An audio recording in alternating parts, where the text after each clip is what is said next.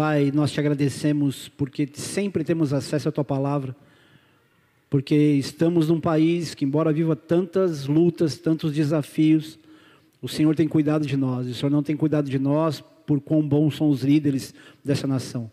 O Senhor cuida de nós porque o Senhor é bom, o Senhor cuida do teu povo, o Senhor é misericordioso, o Senhor é, o Senhor é capaz de nos fazer viver a paz no meio do caos, a prosperidade no meio da escassez. E nós nessa hora, Pai, nos humilhamos diante do Senhor, suplicando que o Senhor nos faça discernir a tua voz através da tua palavra. E eu suplico pela minha própria vida para que eu possa ser útil aos meus irmãos nessa noite. E assim eles saiam daqui alimentados não pelos meus achismos, mas pela profundidade da tua palavra, Pai. Em nome de Jesus. Amém. Umas coisas que dá sempre na hora errada.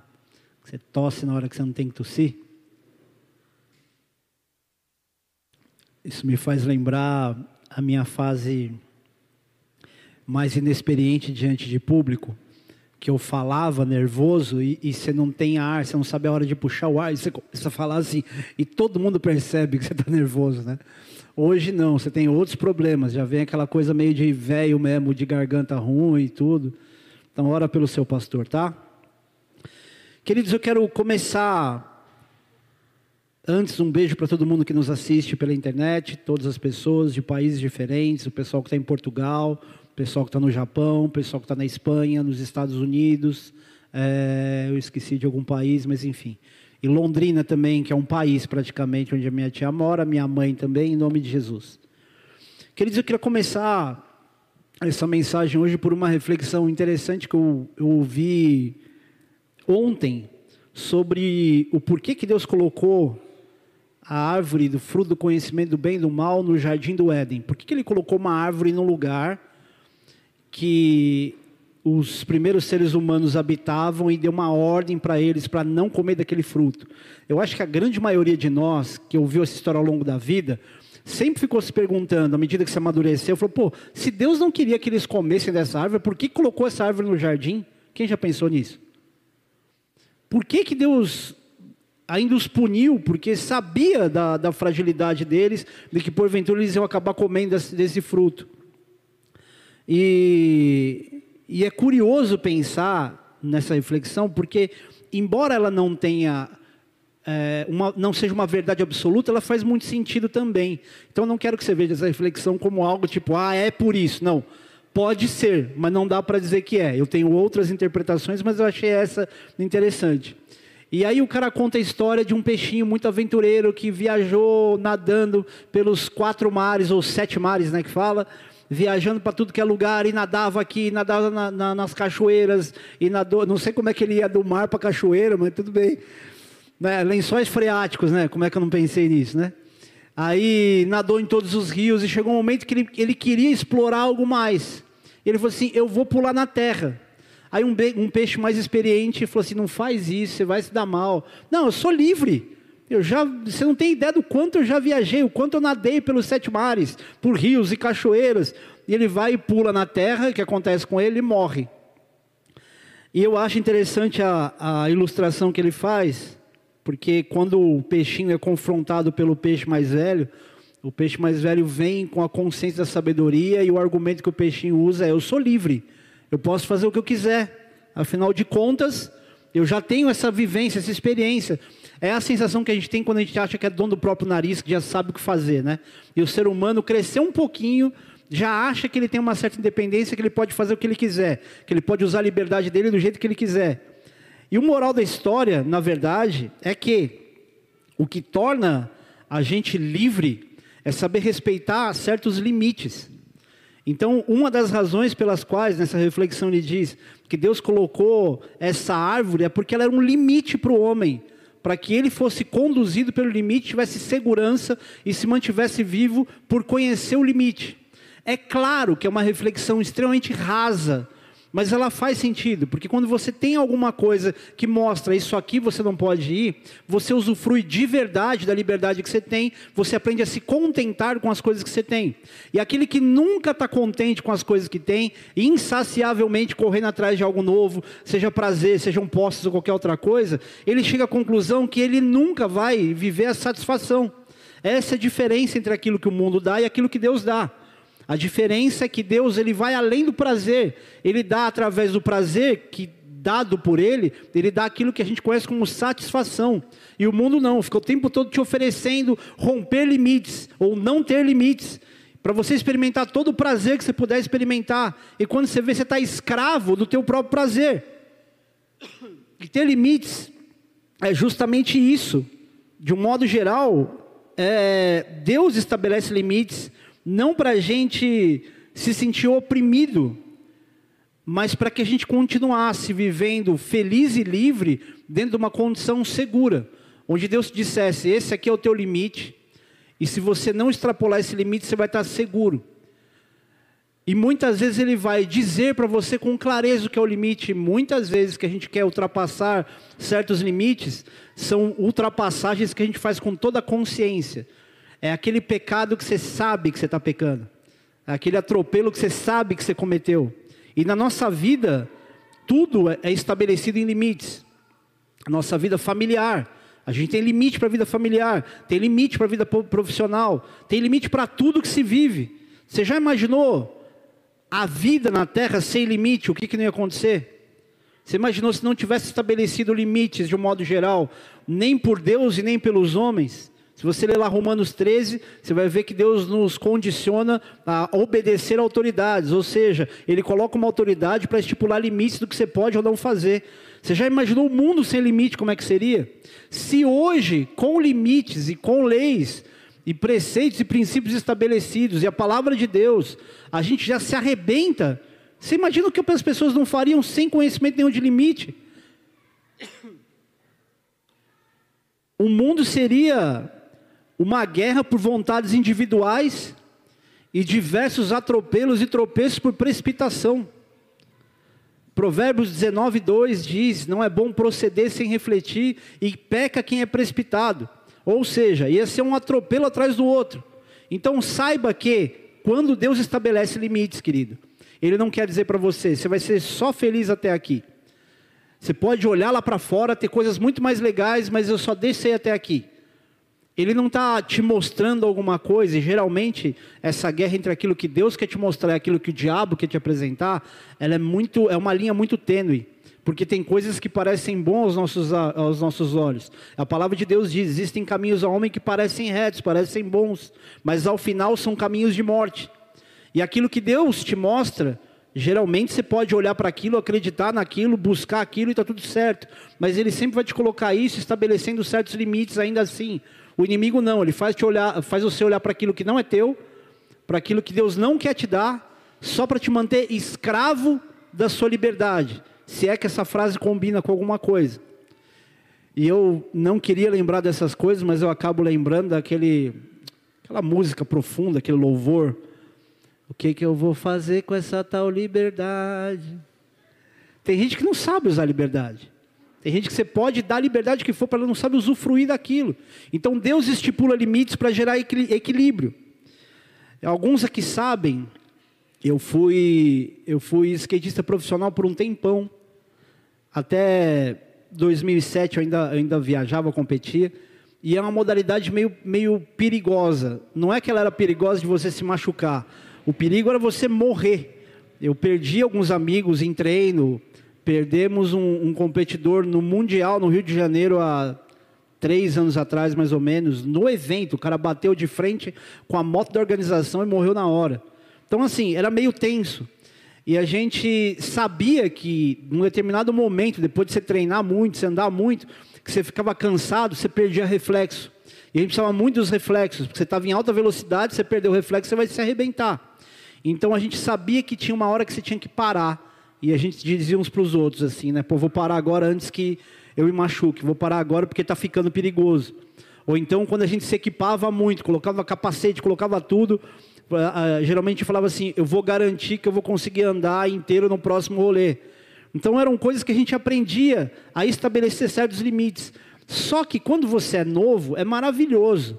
Você pode até extrapolar certos limites, que você tem aquela graça de Deus, da sua jovialidade, né, para poder ter reflexo bom para tudo. Mas à medida que você vai amadurecendo e crescendo, se você não conhecer bem os seus limites, você vai se quebrar muito mais. Então, por isso que tem problema que você passou na tua infância, na tua juventude, que não se compara o, o estrago que você está tendo hoje com problemas aparentemente menos perigosos. Mas por quê? Porque alguns adultos ainda não amadureceram e não, não foram lapidados no seu caráter para saber ser contrariado e entender que existe um certo limite para coisas que ele está fazendo. Eu não vou ser tão raso e ficar ilustrando tudo, eu quero me aprofundar um pouco mais na palavra. Por isso, eu quero que você abra a tua Bíblia aí em 1 Coríntios, no capítulo 4. 1 Coríntios 4 diz o seguinte: Assim, pois, importa que os homens nos considerem como ministros de Cristo e dispenseiros dos mistérios de Deus. Ora, além disso, o que se requer dos dispenseiros é que cada um deles seja encontrado fiel. Todavia, a mim muito pouco se me dá de ser julgado por vós ou por tribunal humano. Nem eu tampouco julgo a mim mesmo, porque de nada me arguia a consciência, contudo, nem por isso me dou por justificado, pois quem me julga é o Senhor. Portanto, nada julgueis antes do tempo, até que venha o Senhor, o qual não somente trará a plena luz as coisas ocultas às trevas, mas também manifestará os desígnios dos corações. Então cada um receberá o seu louvor da parte de Deus. Essas coisas, irmãos, apliquei-as figuramente a mim mesmo e a Apolo por vossa causa, para que, por nosso exemplo, aprendais isso. Não ultrapasseis o que está escrito, a fim de que ninguém se ensoberbeça a favor de um, de um em detrimento de outro. Pois quem é que te faz sobressair? E o que tens tu que não tenhas recebido, que não tenhas recebido? E se o recebeste, por que te vanglorias como se o não tiveres recebido? Já estáis fartos, já estáis ricos, chegastes a reinar sem nós. Sim, tomara reinasses para que também nós viéssemos a reinar convosco. Porque a mim me parece que Deus nos pôs, a nós, os apóstolos, em último lugar, como se fôssemos condenados à morte, porque nós porque nos tornamos espetáculo ao mundo, tanto a anjos como a homens. Nós somos loucos por causa de Cristo, e vós sábios em Cristo, nós fracos e vós fortes, vós nobres e nós desprezíveis. Até a presente hora sofremos fome, sede e nudez, e fomos esbofeteados, e não temos morada certa, e nos afadigamos trabalhando com as nossas próprias mãos. Quando nós somos injuriados, bendizemos. Quando perseguimos, suportamos. Quando caluniados, procuramos conciliação. Até agora temos chegado a ser considerados lixo do mundo, escória de todos. Até aí. Aqui Paulo fala, no início desse capítulo, do quão importante seria as pessoas, que as pessoas considerassem eles, os apóstolos, como ministros de Cristo. E ensinando também que ninguém tinha que fazer distinção entre um servo e outro, não fazer de ninguém alguém mais importante do que outro, mas era importante que eles tivessem essa consideração. E ele começa aqui, depois de valorizar e desvalorizar valorizar as pessoas e desvalorizar a si mesmo, ele faz uma lista das dificuldades que eles passaram na pregação do evangelho, sobre não ter nem o que vestir, sobre ter fome, sobre ter um monte de coisa, mas uma dos maiores, das maiores dificuldades que, que, que eles tinham não era o que os outros faziam contra eles. As dificuldades que Paulo mais vê ali na sua caminhada cristã, não é aquilo que o outro podia fazer contra ele, mas era que eles permanecessem fiéis àquilo que eles foram chamados. Deixa eu achar o versículo aqui. Você vai brigar comigo não era no versículo, era na reflexão. Se você ler o texto no contexto, você vai conseguir me entender. Eu estou olhando aqui e isso é um versículo, isso é um versículo. E não, não é um versículo, era reflexão, era a explicação do texto. Então, um dos problemas que Paulo dizia era: não é o que os outros fazem com a gente, a nossa maior preocupação é a gente se manter fiel. Ele está falando dele, dele manter, dele se manter fiel. E querido, você começar sendo fiel, até que é fácil. Você começa a ter uma experiência com Deus, que Deus transforma uma realidade tua. Você fala, cara, eu vou abraçar esse evangelho com unhas e dentes. E você se torna alguém fiel ao Senhor. Mas o mais difícil é permanecer nessa fidelidade. E aqui, ele descreve essas dificuldades, o sofrimento deles, que parecia ser um espetáculo para os outros e parecia que Deus tinha colocado os outros cristãos em evidência e eles em último lugar, ao ponto desse último versículo 13, ele dizer: "Quando caluniados procuramos conciliação, até agora, até agora temos chegado a ser considerados lixo do mundo, escória de todos". Então você imagina o cara que está pregando o evangelho, sendo visto pelas pessoas, ou, ou imaginando, ou reconhecendo que ele está sendo visto como a pior pessoa do mundo, como escória. Agora, tem duas coisas interessantes nesse texto, nessa parte do texto eu queria enfatizar. A primeira do versículo 6 que diz: Essas coisas, irmãos, apliquei-as figuramente a mim e a Apolo por vossa causa, para que no nosso tempo aprendais, aprendais isto. Não ultrapasseis o que está escrito, a fim de que ninguém se soberbeça a favor de um em detrimento de outro. Então é, não ultrapasseis o que está escrito. O que, que ele está mostrando? O limite é o que está escrito. Palavra de Deus, ela nos, a gente aprende ao longo do tempo com muitas pessoas que nos explicam nos ensinam que se está na palavra você pode viver, se não está, você está frito, não faça, já era. Só que as pessoas costumam meio que manipular e dizer: não, tem coisa que não está na Bíblia. Querido, tudo está na palavra. Por mais que você olhe e fale, imagina, esse contexto é muito moderno para estar tá inserido nisso. A gente tem diversos exemplos na palavra que fala sobre comportamento, que fala sobre vestimenta, que fala sobre decisão. A Bíblia é um manual completo. Então, se eu posso te dizer algo aqui, é que o melhor conselheiro que você pode ter para as suas direções não é o pastor, não é qualquer outra pessoa além da palavra. Então não vá além daquilo que está escrito, e é o que, é o que Paulo está dizendo para eles ali. Apesar de tudo aquilo que eles estavam vivendo, ele mostrava o limite ao que está escrito e não ultrapassa isso. E o interessante dessa expressão é que do mesmo jeito que essa frase ela mostra limite, presta atenção nisso que isso é interessante. Ela também rompe limites. Quando Paulo está dizendo aqui, não passa do que está escrito, ele não está dizendo para você, só faz aquilo que você consegue ler e discernir aqui. Ele não está dizendo só isso, ele está dizendo que a partir daquilo que está escrito, você rompe as suas limitações.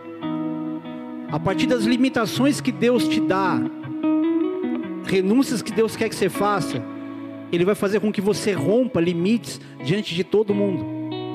É como se uma barreira estipulada por Deus, estabelecida por Deus, e você sabe que é Deus que não está deixando, te faça romper em outras coisas. Vou te abrir uma coisa aqui. Eu não sei se a palavra é confessar. Ah, não, eu vou perder essa imagem de super-herói para você. Melhor não falar, vai.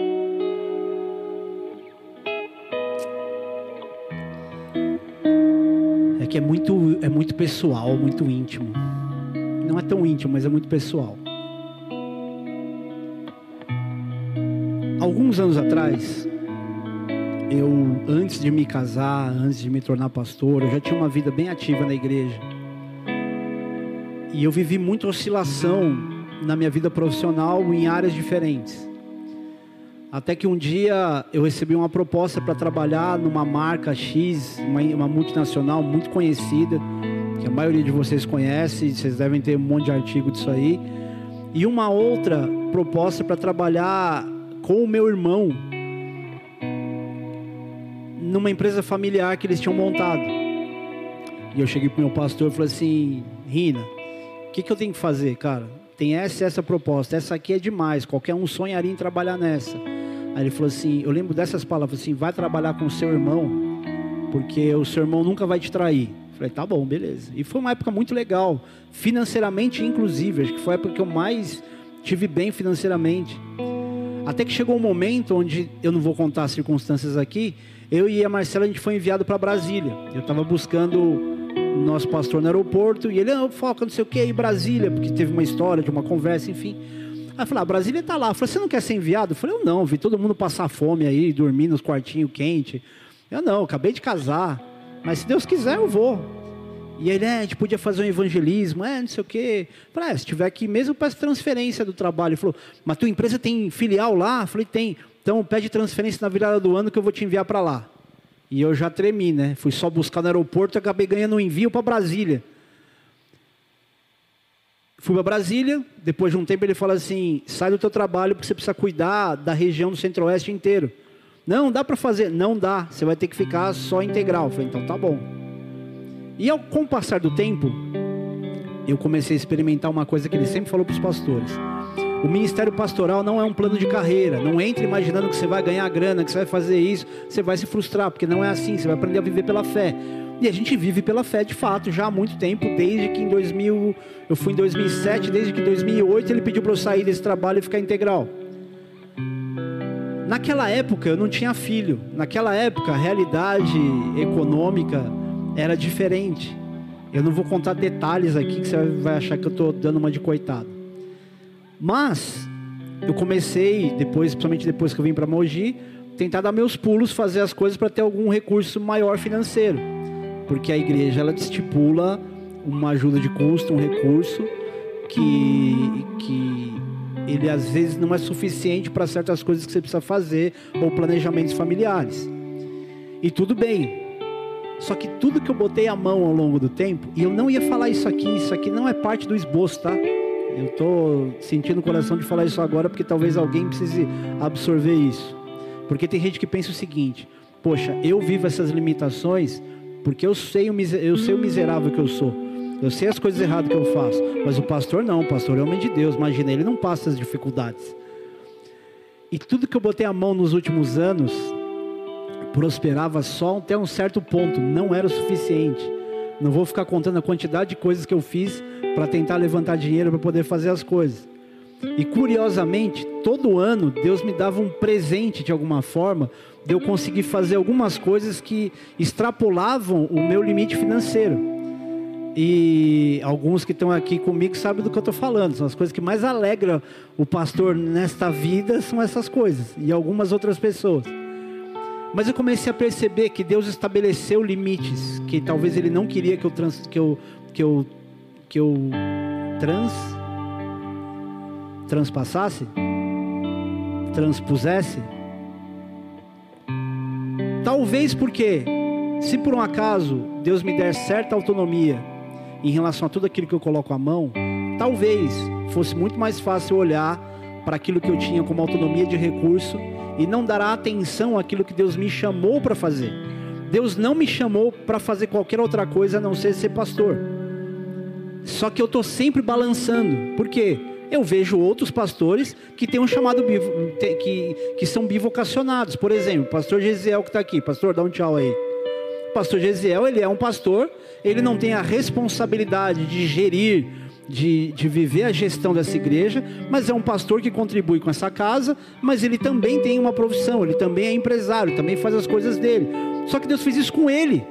Eu não posso olhar para ele e dizer, eu quero fazer igual, vou trabalhar igual, administro o tempo de pregação, aconselhamento, está tudo certo. Então, diversas coisas que eu tenho colocado a mão nos últimos anos, eu estou dando risada, porque nenhuma delas vai aonde realmente eu esperava e planejei para que ela fosse.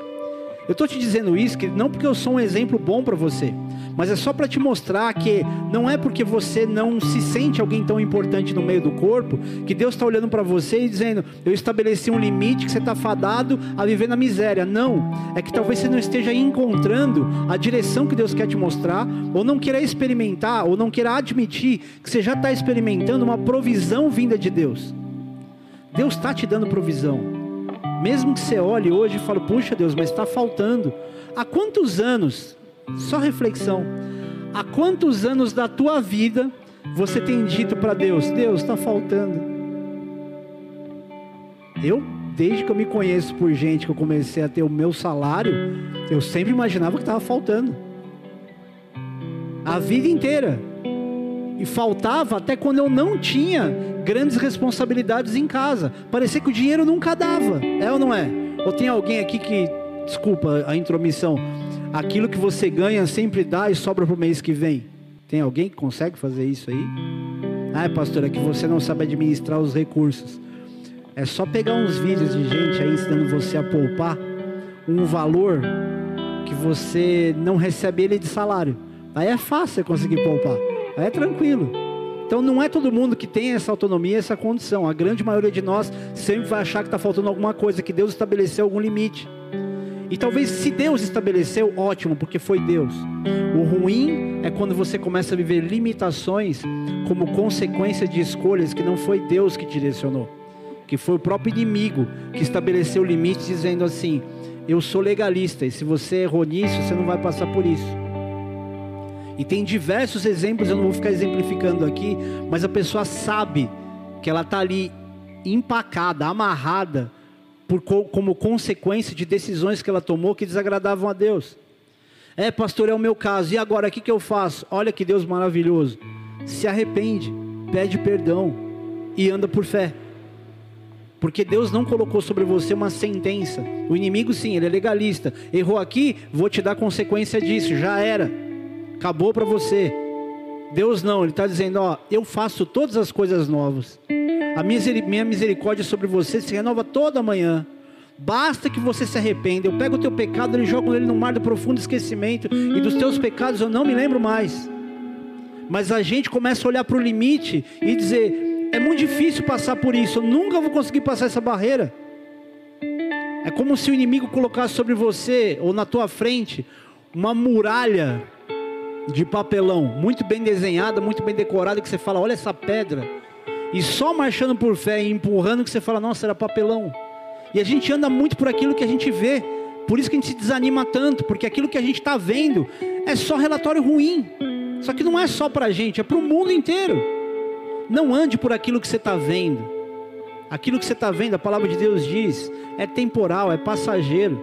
O que você não vê, que é o que Deus quer te mostrar, que são as coisas eternas. E no versículo 10 ao versículo 13, diz algo interessante, que parece que é uma lamentação. Eu não vou ler todo aqui, mas olhando para esse texto, ah, vou ler. Nós somos loucos por causa de Cristo e vós sábios em Cristo. Nós fracos e vós fortes, vós nobres, e, eh, vós nobres e nós desprezíveis. Até a presente hora sofremos fome, sede, nudez e fomos esbofeteados e não temos morada certa.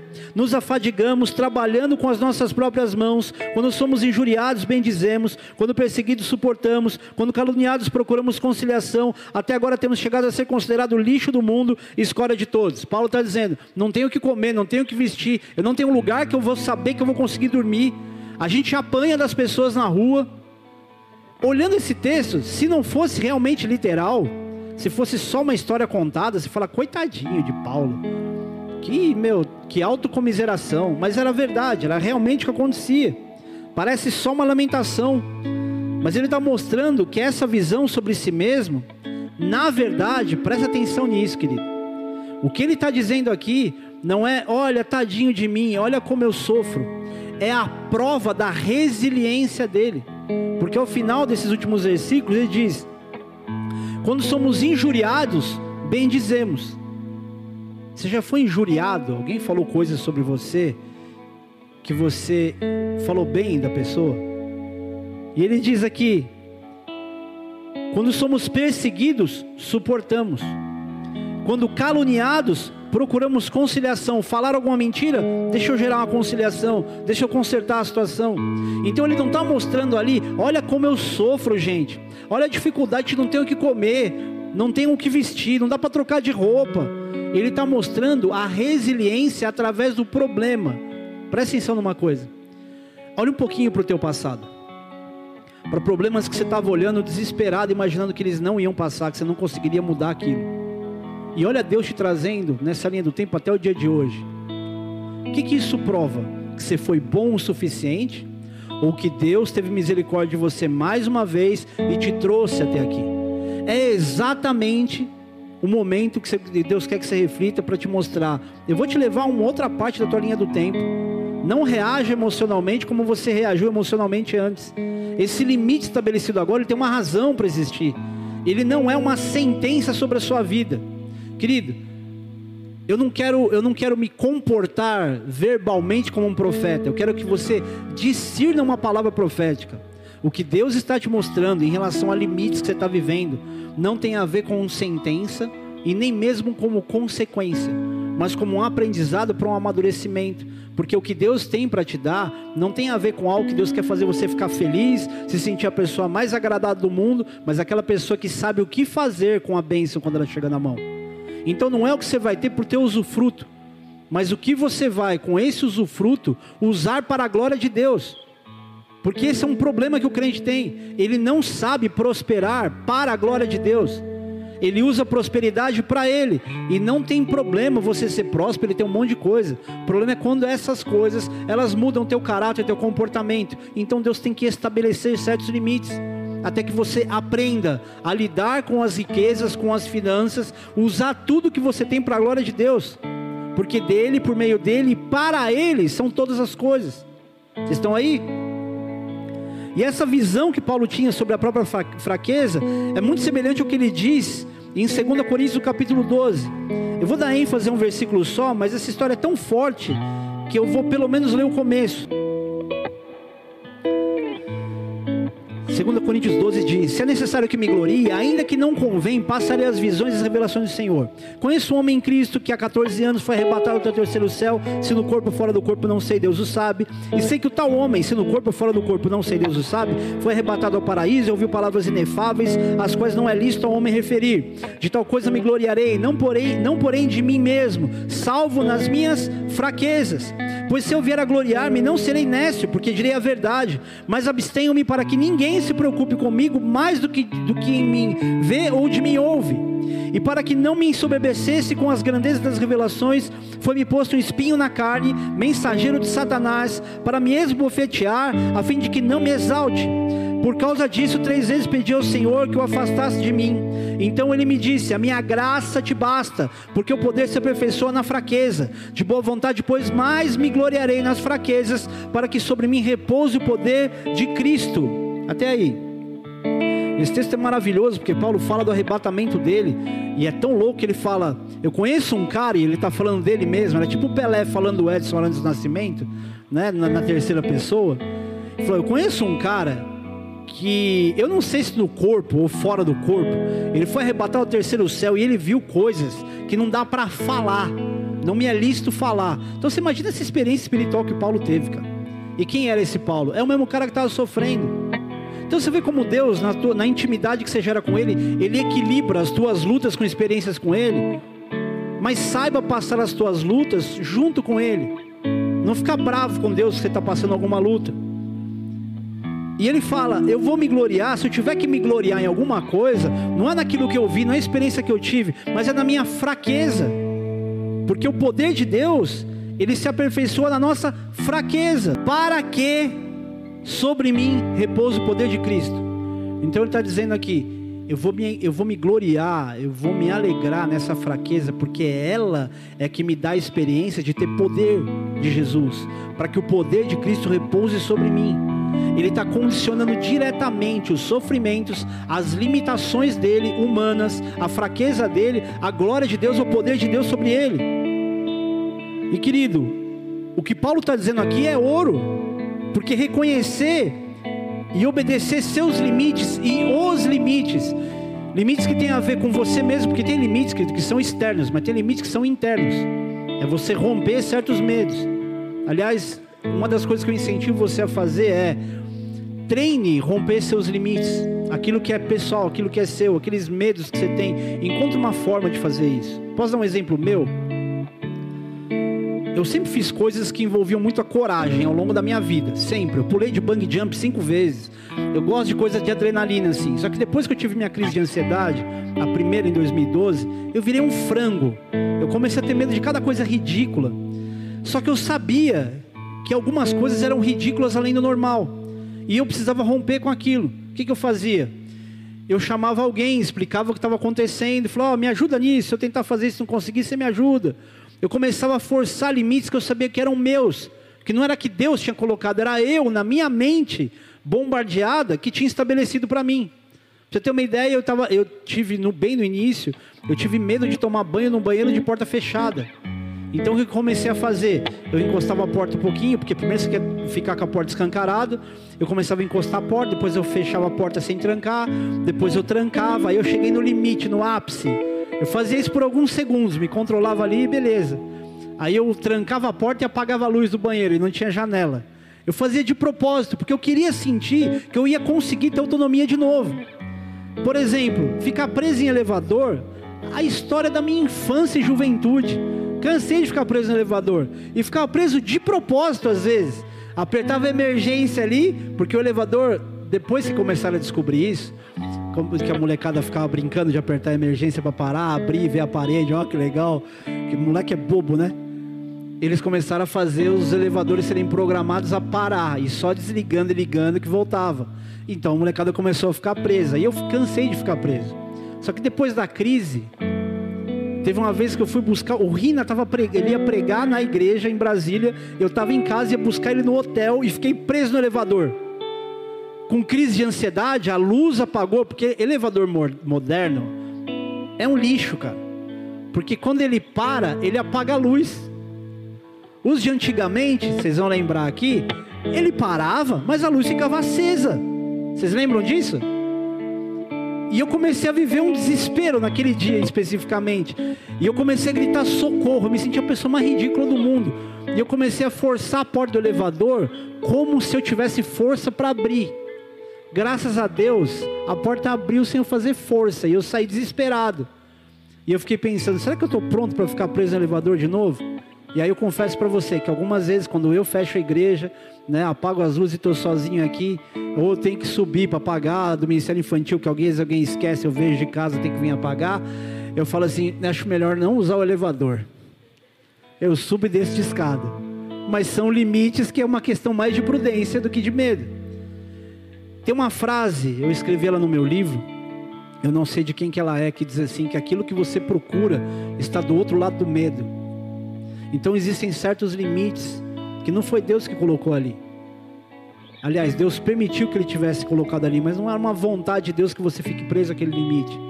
E talvez aquilo que você procura está do outro lado desse medo, desse pavor, desse limite que foi estabelecido através do medo. Voltando para Paulo aqui, quando Paulo fala dele, a gente não consegue ter uma referência do que é a fraqueza de um homem nos tempos modernos. Você olha para Paulo e fala, dá para entender ele glorificar a Deus pela fraqueza, porque o tipo de problema que esse cara enfrentava era muito fora da realidade da maioria dos cristãos nos dias de hoje. O cara apanhava. Que no Brasil, para você apanhar pregando evangelho, você tem que ser um cara meio sem filtro, meio sem noção. Tem que gritar com os outros na vinda paulista. Se você estiver na boa falando, cara, por que, que a molecada hoje consegue evangelizar com facilidade na praça? Porque usa linguagem de conexão, de amor, aquela coisa mais simples, mais amorosa. Mas se você for um cara prepotente, arrogante, for muito chatão pregando, você vai apanhar de qualquer jeito. Quando você olha para Paulo, você vê uma identidade de ousadia em Paulo e fala: esse cara sofria isso, porque certamente ele não teve a paciência de saber chegar junto na galera. Só que aí, esses dias, e usando aqui um exemplo mais recente, eu, eu li ou ouvi algo sobre o Billy Graham que não está no documentário, tá? Dizendo o seguinte, eu não sei se você já viu esse, esse vídeo. Dizendo assim, Billy Graham, se você... Billy Graham, cara, cara contemporâneo nosso, quase. Se você tivesse, sei lá, eu não lembro o exemplo que foi dado, é, não sei se tinha a ver com ele ter algum problema no casamento, alguma coisa, mas ele preso com uma mulher dentro do quarto. Você pecaria? Você cairia em pecado? Ele falou assim: com certeza eu cairia. E quando você escuta isso de um cara como o Billy Graham, você fala: se o Billy Graham caía, meu Deus, cara, o foca tem que andar só em calçada de rua para não entrar em lugar nenhum. Se o Billy Graham está admitindo isso, meu Deus. E aí ele dizia: é exatamente por isso que eu não entro no quarto. Porque se eu entrar no quarto eu vou cair. Ou seja, ele sabia que havia um limite estabelecido de bom senso. Querido, se um homem como esse sabe, cara, eu não posso brincar com isso, por que, que a gente flerta tanto com o pecado? Por que, que a gente vai se arriscar tanto em coisas que você fala, cara, isso aqui é perigoso? Que o cara acabou de sair da dependência química e ele acha que ele pode entrar em qualquer lugar, ele acha que ele tem que estar em qualquer lugar. Às vezes até pode, mas não na mesma fase. Se a gente não olhar para a nossa realidade, a nossa fraqueza, a probabilidade da gente cair, tropeçar e perder tudo que Deus deu, ela é muito grande. Então entenda que certos limites foram ali colocados por Deus. Não faça isso. Essa porta está fechada, não abra. Eu não estou dizendo que, e eu sei como é difícil sentar e ouvir uma mensagem como essa e ficar tentando entender o que, que o pastor quer dizer, o que, que Deus quer falar. Se essa porta está fechada, não posso abrir. Não, não é toda a porta fechada que você não tem que abrir. Tem porta que você tem que ir lá destrancar. E é, uma, é um direito seu, uma liberdade sua. Mas tem certas portas que você fala, cara, eu não posso ir além daqui. Eu não posso flertar com esse pecado, com esse problema. E o que, que é isso? É o nosso reconhecimento de limite como homem.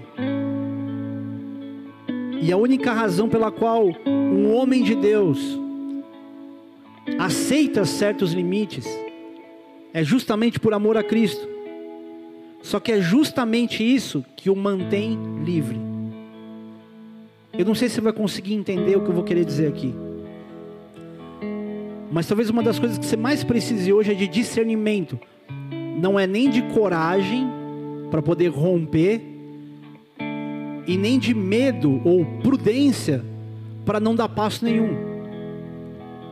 Eu já, escut, já escutaram uma frase que diz que a prudência é inimiga da fé? Fala, cara, então que momento que eu tenho que ser prudente? Que momento que eu tenho que ter fé? Pensa no fruto, no resultado, que aí você vai entender. Peraí, eu estou parado aqui, paralisado, mas na verdade eu estou com medo, colocando a culpa na prudência, dizendo que eu estou sendo prudente. E é bonito o crente falar: não, não, estou sendo prudente, às vezes está sendo covarde. E eu vou te falar que a gente erra mais na omissão, na falta de ousadia, do que na prudência. A prudência é meio que uma desculpa para a gente não sair do lugar. Não, melhor não. Melhor não por quê, querido? Será que Deus só fala para você nunca se mexer? Você entende que Deus ele é muito mais reativo do que ativo? É Ele que bate na porta. Aliás, Ele bate na porta, você tem que abrir, mas você tem que clamar, pedir e dar-se-vos-á. Buscar e achareis. A gente está esperando que Deus faça o trabalho todo. E tem coisa, querido, que você precisa realmente sair do lugar. Tem coisa que você precisa romper esse limite. Como que eu rompo o limite? Palavra. O primeiro texto. Não vai além da palavra não vai além daquilo que a Bíblia está dizendo que você pode. Mas, pastor, volto a dizer, tem muita coisa nos dias de hoje que não está aqui. Acredite, querido, está tudo aqui. À medida que você vai lendo e se familiarizando com a palavra, você percebe, meu, a Bíblia é um livro moderno. A Bíblia não é um livro velho. Não é um livro que as palavras são difíceis, por isso que é, fa, é difícil ler e se interessar. Não. Pega a Bíblia com a tradução da linguagem de hoje. Você pega o contexto da história, fica mais fácil. Só que você percebe, peraí, a Bíblia é um livro atual ele é moderno. Tem gente que acha disco voador na Bíblia, para você ter ideia. Tudo bem que é uma questão de interpretação, mas esse conhecimento da palavra é o que nos vai manter livres. João capítulo 8, versículo 31 a 36 diz: Disse, pois, Jesus aos, aos judeus que haviam crido nele: Se vós permanecerdes na minha palavra, sois verdadeiramente meus discípulos, e conhecereis a verdade, a verdade vos libertará. Responderam-lhe: Somos descendência de Abraão e jamais fomos escravos de alguém. Como dizes tu, sereis livres? Replicou-lhe Jesus: Em verdade, em verdade vos digo: todo que comete pecado é escravo do pecado. O escravo não fica sempre na casa, o filho sim, para sempre. Se, pois, o filho vos libertar, verdadeiramente sereis livres. Então, permanecer na palavra é o meio que você tem de andar com liberdade, de ser livre, de não apenas andar limitado por coisas que você fala, não consigo passar daqui, mas é o meio de você romper limites. Limite as suas decisões à palavra, e você vai ver quantos limites você vai romper. E só para a gente terminar aqui, quando Jesus fala, se o Filho vos libertar, verdadeiramente sereis livres, nunca foi tão perigosa essa palavra, ou tão importante, talvez, essa palavra, quanto para os dias de hoje, para o crente. O crente hoje está vivendo uma liberdade muito falsa, que na verdade não é liberdade, é uma libertinagem. Ele extrapola certos limites de coisas que Deus não quer que ele faça. E tudo isso dizendo que ele está debaixo da graça, que ele tem liberdade. E quanto mais ele tem esse discurso, sem se submeter a absolutamente nada, mais escravo ele se mantém. Esses dias eu ouvi uma pessoa, um pastor falando, e eu não vou contar os detalhes aqui porque eu não quero dar ibope a esse assunto, sobre um comportamento que um pastor, ainda que ele tivesse, ele jamais teria o direito de dizer isso publicamente. De coisas ou usos e costumes que ele tem, que ainda que ele tivesse, o que ele não deve ter, é um direito que pastor, na maioria das vezes, ele tem muito menos direito que qualquer outra pessoa. Esse cara nunca, tem que, nunca poderia ter falado o que ele falou. Sobre coisas que ele faz para ele. E o povo está sendo ensinado por líderes que estão exacerbando a liberdade. Ou a palavra liberdade, dizendo que todo mundo é livre para poder fazer aquilo que quer. Porque na verdade, nem pecadores nós somos mais. Tem gente que com um discurso muito, aparentemente muito inteligente, muito moderno, diz assim: Eu não sou mais escravo do pecado, logo não sou pecador. A palavra de Deus diz: aquele que diz que não tem pecado está mentindo. Querido, eu peco. Eu vivo escravo do pecado? Aparentemente não. Mas se tem algum comportamento meu que é recorrente, eu posso até estar sendo escravo e não estar percebendo. Agora, o que eu não posso dizer é: eu não sou mais pecador, eu não peco mais. Como não peca mais? E quando você começa a ter a tua mente cauterizada e imaginar que você chegou no ápice do teu estado de sobriedade espiritual, é aí que começa a ficar perigoso, porque a Bíblia diz: aquele que pensa estar de pé, cuide para que não caia. Não é aquele que está, é aquele que pensa que está. E aquele que pensa que está é o frequentador de igreja, às vezes é gente que está envolvido em ministério, às vezes é o pastor. E é justamente aí, quando um cara assim cai, ele arrebenta todo mundo. Por que eu estou te dizendo isso? Para você não se limitar a olhar para aquilo ou ouvir aquilo que o pastor diz, mesmo sendo eu, e dizer: essa é a verdade absoluta que eu queria ouvir, porque é muito fácil de um púlpito você ir para dois extremos. Você descer o cajado nas ovelhas e você dar uma palavra tão cheia de amor, tão fácil, que todo mundo fala: nossa, o culto foi uma bênção. Quando na verdade o que a gente mais precisava era se consertar diante de Deus. Por isso, não se contente com o limite de você vir a um culto, ouvir a palavra, se alimentar dela e imaginar que você está abastecido para o resto dos seus dias. Não se limite ao pastor. Só não, só não perca o limite da palavra.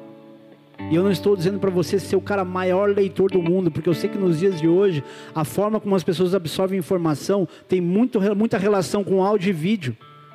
Poucas são as pessoas que leem um texto e conseguem interpretar um texto. Nos dias de hoje, se você colocar aí interpretação de texto para a maioria dos jovens, você vê a luta que muitos deles têm para poder ler alguma coisa e entender. O mundo está mudando a dinâmica de ensino, de, de aprendizado. Só que você, querido, não pode se dar o luxo de não ter a palavra como o teu limite dado por Deus, para extrapolar os limites que o inimigo quer colocar na tua frente e dizer: você não vai sair daqui. Essa palavra, talvez hoje, para alguns, ela seja um sinal de que aquilo que você está vivendo e que parece que você está empacado, ah, minha vida está amarrada, ela não tem a ver com um poder maior do inimigo sobre você do que você sobre ele. Talvez ela tenha a ver com segredos, direções libertações e romperes de limite que você só vai encontrar na palavra. Hoje de manhã eu estava orando e, e lendo a Bíblia, lendo o Salmo 119, eu não li o Salmo inteiro, mas até porque é difícil você meditar, então a parada não é ler, é ler e meditar. E aí eu falei assim, Deus, eu preciso de um sinal específico sobre isso, isso e isso. A hora que eu terminei de ler, eu abri a minha, o meu WhatsApp e uma pessoa específica me mandou uma mensagem que eu falei, cara, esse cara nunca me mandaria isso. Eu achei sensacional. Mas aonde isso começou? Isso começou na palavra, com coisas que da palavra se relacionavam aquilo que eu estava vivendo no momento, daquilo que eu orei, daquilo que Deus respondeu. Se eu tivesse parado só no meu clamor, aquele sinal ia se apagar, como muitos sinais que você pede para Deus, presta atenção nisso. Muitos sinais que você pede para Deus, quando você não tem uma referência de texto, ele se perde e você esquece. Mas quando a palavra, ela te norteia primeiro, a hora que Deus te dá o sinal, você lembra da palavra. Eu lembro a primeira experiência que eu tive de Deus falar comigo na palavra. Eu era adolescente e eu estava muito mal. Eu não lembro nem a razão pela qual, eu não lembro mesmo o que estava acontecendo. E eu falei, Deus, fala comigo, eu preciso ouvir Sua voz. Eu sei que o Senhor vai usar a Tua palavra, mas fala comigo, eu não consigo. E Deus me fez abrir um texto e que o impacto daquilo me saltou aos olhos e dizer assim: clamou este aflito ao Senhor, ele o ouviu e o livrou de todas as suas tribulações. O problema não é você pegar um texto que tem a ver, é que tem coisas que quando saltam aos teus olhos, enche o teu coração. E palavra de pastor, palavra de profeta, e eu falo isso com muita propriedade, ela tem um efeito muito momentâneo. Pense na quantidade de palavras de profeta que você ouviu e que não calou a voz do teu coração mas textos bíblicos e momentos pontuais calaram toda a voz de insegurança do teu coração. Esse limite estabelecido, ele não vai ser rompido, nem se o pastor orar por você, nem se um profeta trouxer uma palavra.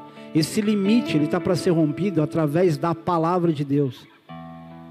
talvez você tenha dificuldade em ter leitura contínua é, e imaginar que você vai conseguir entender tudo.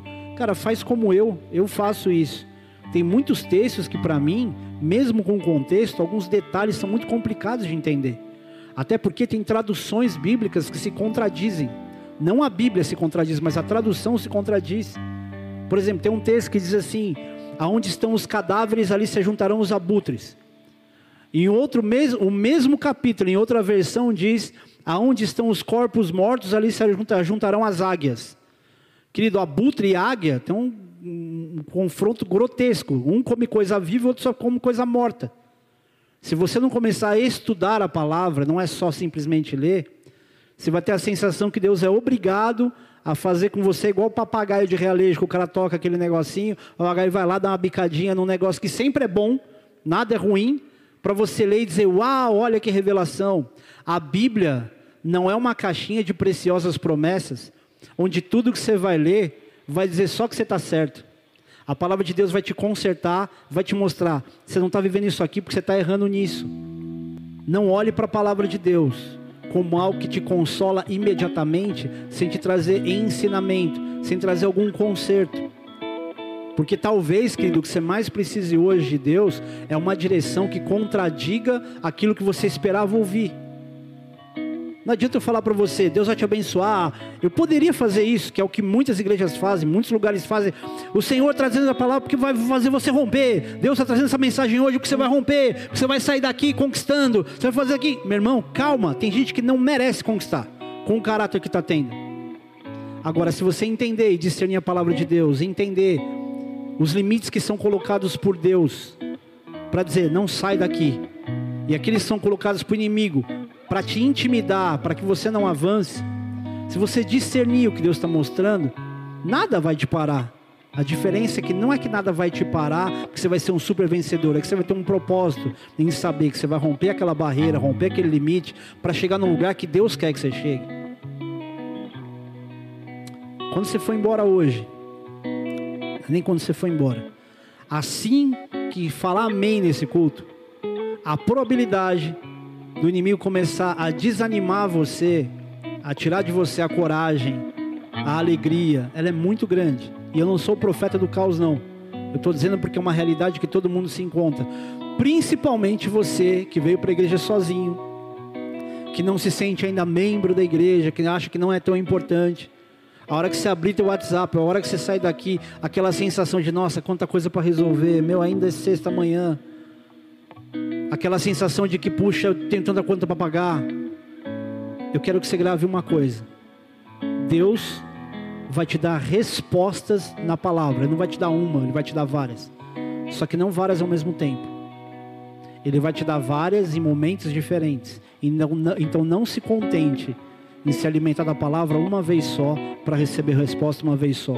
O nosso maior problema é falta de perseverança. A palavra de Deus ensina Sede pacientes na tribulação e na oração perseverantes. Feche seus olhos por um instante. Pai, eu suplico pelos meus irmãos. Eu peço uma coisa, Espírito Santo. Dá a cada um deles discernimento. Dá, Senhor Deus, a percepção exata do que é a tua voz e do que é a voz do inimigo. Que eles aprendam a ouvir a tua voz, Deus, não apenas pela sensação, sabendo, Deus, que muitas vezes o coração agitado impede a gente de entender se é a tua voz ou não, porque a gente quer tanto uma coisa e não consegue entender o teu não. Eu te peço, Senhor Deus, que eles tenham discernimento em ver o fruto, o resultado daquilo que tanto desejam, das barreiras que eles querem transpor, Senhor. Te peço, Pai, que junto com esse discernimento, haja também, Senhor Deus, o selo da tua paz ou o selo do desconforto, da sensibilidade do Senhor, para que não sejam mais escravos, Pai, de um limite que o Senhor não quer colocar sobre eles. Que eles não sejam escravos nem, nem das alegrias ou das falsas alegrias, que eles não sejam escravos da falsa liberdade, mas antes, através da palavra, que o Filho os liberte e eles sejam verdadeiramente livres que não se conformem, não se contentem em ser meros frequentadores de igreja, mas que sejam aqueles, Deus, que têm uma expectativa em descobrir o que, que o Senhor quer dar como nova direção, como novo momento. E o que, que o Senhor quer, Senhor Deus, simplesmente frear para nos trazer para perto do Senhor. E eu oro intercedendo, Pai, por eles e junto com eles, te agradecendo por problemas, Pai, nos últimos tempos que nos paralisaram, que quebraram a gente emocionalmente, Senhor, mas que finalmente nos trouxeram de novo a uma dependência de busca com o Senhor.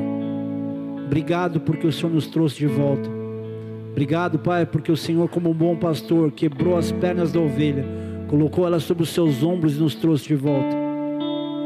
E eu suplico, Pai, que a gente não precise passar por isso muitas vezes para querer te buscar, que a gente não queira te buscar pelo problema, mas que a gente amadureça, Pai, como filhos que amadurecem e finalmente têm um diálogo bom com seus pais.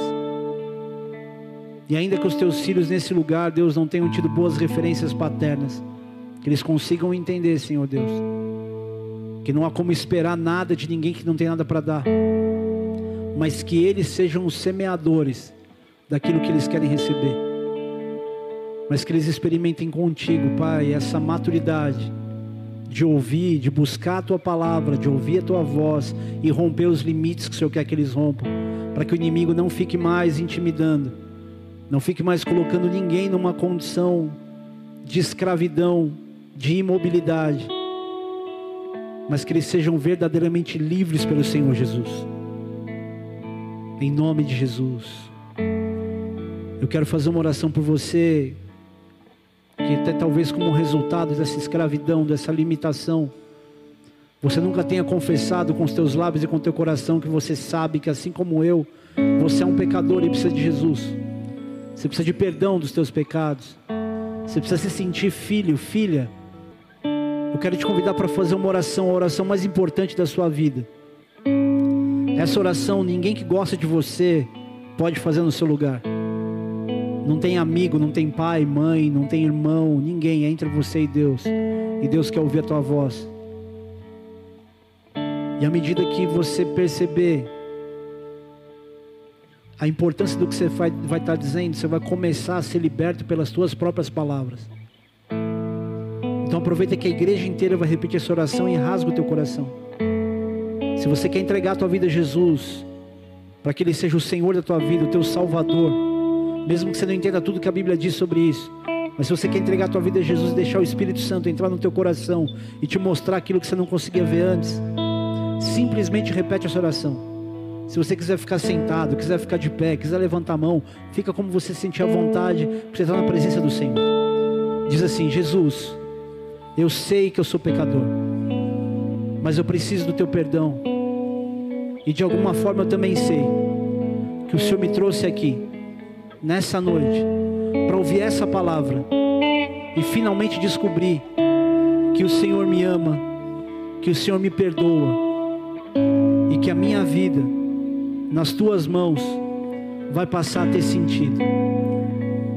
Jesus, eu sei que o Senhor morreu na cruz e de alguma forma eu também sei que o Senhor ressuscitou e está vivo. E eu te peço, Espírito Santo, entra no meu coração, viva em mim, porque a partir de agora, o Senhor é o Senhor da minha vida, é o meu dono, é o meu Salvador. Em nome de Jesus. Amém.